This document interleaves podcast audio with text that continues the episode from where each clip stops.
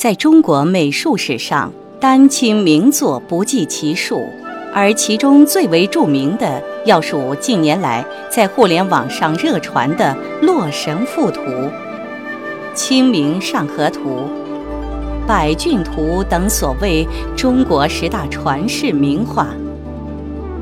在这些名画中，又以《百骏图》最为特殊，因为它的作者郎世宁是外国人。因此，这幅画又是中国传统绘画与西洋画的混血儿。《百骏图》描绘了辽阔草原上、山水旷野间形态各异的百匹骏马，画面可分为前端、中段和后段。两棵苍劲的老松展开了画面的前端。它们有着虬曲的枝干、茂密的针叶和斑驳的树皮。透过松枝的空隙，可以望见山坡上一顶掀开一角的牧马人的白色帐篷。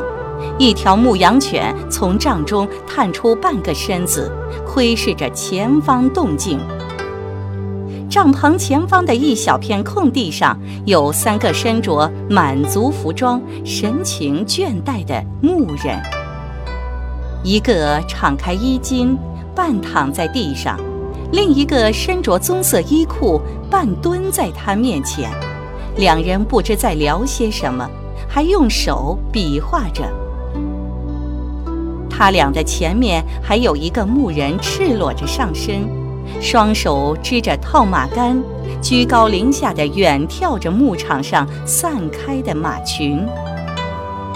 马群中最引人注目的，当是这匹通体雪白的健壮骏马，头朝画外，闲适而立。在它身后是一棕白和一黑白的两匹吃草花马。牧人的正前方是一群千姿百态的骏马，山坡下一匹纯棕色的马正四腿舒展地躺在草地上，在它身边还有七八匹颜色各异的马紧紧地卧地依偎，其中还穿插着一匹站着扭头回首的棕色花马，在他们的旁边有两匹灰白马。正手紧交叠，仿佛一对恋人正在喃喃耳语。一匹花马在屈腿低首，另一匹则四脚朝天翻滚嬉游在草地。接着，此画进入中段，中段以山冈、树木为界，画面分为近景和远景。分别描绘了嬉戏打闹的马群和追赶奔跑的马队。中段前景右侧的这一小群马儿，则几乎是两两成双相对，有坐有卧，有站有躺。最醒目的大概是这一对儿了。只见一匹头有白纹的棕色马儿，正惬意地把自己的脑袋枕在一匹枣红色马儿的背上。好不惬意的感觉。在他们前面有一匹纯棕色的马，正缓步走向前方。那儿有六匹马围在一起休息，它们三立三卧，神情姿态各不相同。红棕花马影响棕马而立，纯白的这匹则俯首于左前腿之上。好像是在舔舐自己的皮毛，后方棕色的那匹则正在吃草。卧着的三匹马中，棕白相间的这匹舒展身体，完全平躺；而铁青色的这匹正攒腿俯首卧趴，还有另外一匹则侧卧仰首望天。和前面这些安神静养的马儿们不同，这里一小群马的精力则显得格外的充沛。画家在此处共画了五组正在嬉戏打斗的马匹。